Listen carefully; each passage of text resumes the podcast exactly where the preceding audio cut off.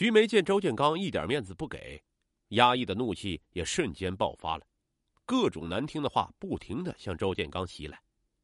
其实徐梅发火，周建刚不给她面子，只是原因之一。在与周建刚的交往中，她了解到，周建刚其实是一个特别花心的男人，在外面和很多女人都有说不清道不明的关系。说白了，他在周建刚的心中也只不过是众多女性关系中的一个而已。徐梅对此很失望，她认为周建刚是在利用手中的权力玩弄她。周建刚并不是真心的对她好。在这一次争吵中，徐梅将自己心中的怒火全部释放了出来，二人爆发了激烈的争吵。在争吵中，徐梅威胁周建刚，说他不要以为他的那些事儿能瞒得住谁。还表示周建刚就是个流氓，会有人收拾他的。周建刚也自知理亏，也不敢多说什么，于是就对徐梅私自将姐姐招进编辑部这件事儿摆出了一副公事公办的模样，表示该怎么处理就怎么处理，还表示让徐梅等着领导找他谈话吧。徐梅一听这话，更加生气，她一怒之下拿起周建刚办公桌上的水杯，直接泼在了他的脸上。徐梅的这一举动一下子让周建刚激动了，他愤怒的向徐梅说道：“你疯了！你这个疯女人，谁沾上谁倒霉！”自此之后，二人的关系降到了极点。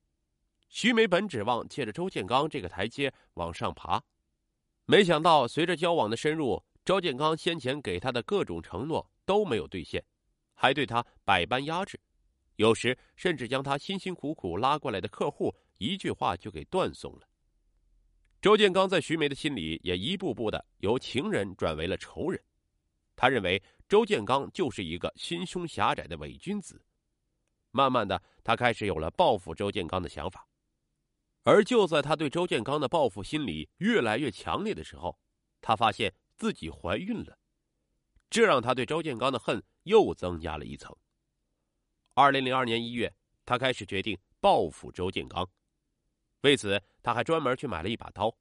在他心里，他要周建刚为自己的行为付出血的代价。徐梅给周建刚打电话，把自己怀孕的事告诉了他，并让他看着办。接到电话的周建刚既表示怀疑，又很害怕。万一是真的，如果这件事传出去，他的家庭和事业就全毁了。为了稳住徐梅，一月九日晚上，周建刚给他打电话，约他出来好好谈谈。起初，徐梅是拒绝的，但转而一想，此事早晚要有一个了断，最终答应了见面。当天，徐梅拿着早已准备好的刀，来到了南礼士路上的爱德熊快餐店。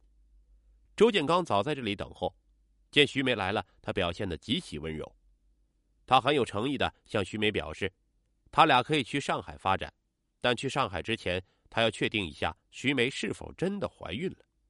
于是，周建刚提出。先找一个僻静的地方，测测徐梅是否真的怀孕。徐梅也很爽快的答应了。很快，二人打了一辆红色夏利出租车，沿着长安街一直向西驶去，最后来到了京西玉泉路上的海陵宾馆。来到宾馆以后，周建刚用了杨连武的假名做了登记，开了个三幺四房间，之后带着徐梅便上了楼。进了房间之后。周建刚便一副笑容可掬的样子向徐梅套话，问他都向领导说了些什么，而徐梅则对他态度冷淡的说没什么。周建刚一看套不出什么，也就没再多问。之后，徐梅坐在床上看电视，周建刚见状就蹲在他身边，假装给他系鞋带，然后趁他不备将他压在床上，想强行发生关系。谁知此时徐梅抽出早已准备好的刀，大叫着对周建刚表示。再碰他，他就死给他看。周建刚完全没预料到徐梅准备了刀，他愣了一下，然后一把抓住徐梅拿刀的那只手的手腕，顺势夺下了那把刀，然后用刀指着徐梅的脸，强行和她发生了关系。事后，周建刚很快睡去，徐梅则躺在另一张床上盯着周建刚。之前的一幕幕像过电影一样，在他脑子里不断的重复。一月十日凌晨两点左右，越想越恨的徐梅拿起了刀，来到了周建刚的身边，对准正在熟睡的周建刚的胸口，狠狠的扎了下去。周建刚一声惨叫，挣扎着坐了起来，拿起一只茶杯砸向徐梅。见此情形，徐梅也不甘示弱，顺手拿起手边的暖水瓶就向周建刚扔了过去。由于失血过多，周建刚的体力很快不支，倒了下去，慢慢的没有了气息。徐梅见周建刚没了动静，便走上前去，看着他痛苦的脸，他像发疯一样用刀子在他身上乱刺。徐梅不知自己刺了多少刀。直到没有了力气，才停了下来。情绪冷静下来之后，看着浑身被自己刺烂的周建刚，他开始害怕了。之后缓过来神的他，赶快用湿毛巾擦干净身上的血，又把周建刚的东西翻了个遍，拿走了周建刚的证件以及他的一张建行龙卡。凌晨五点左右，身着黑衣的徐梅轻轻的打开了三幺四的房门，从房间里探出头来，左右看了一下。然后将房门死死关住，又将“请勿打扰”的牌子挂到了门把手上，之后便快步的走了。在楼梯口，他碰到了值班的服务员，为了掩饰自己的慌张，他立马表现出一副很轻松的样子，继续下楼。当走出宾馆以后，徐梅感觉到了后怕，她不敢回想自己怎么下得了这么狠的手，接下来她要怎么办？完全没有主意的她。坐上一辆出租车，回到了住处，然后趁天还没亮，将溅上血迹的衣服和周建刚的钥匙、工作证、名片全部放在了黑色塑料袋里，扔进了垃圾桶，然后带上行李打车，着急忙慌的去了男朋友小武的家里。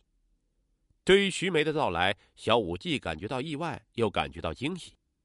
在周建刚之前，二人就已经是男女朋友关系了，但就在三个月前。正在和他同居的徐梅突然不辞而别，之后小五一直和他联系，希望他能够回心转意，但没想到这次他竟然自己回来了。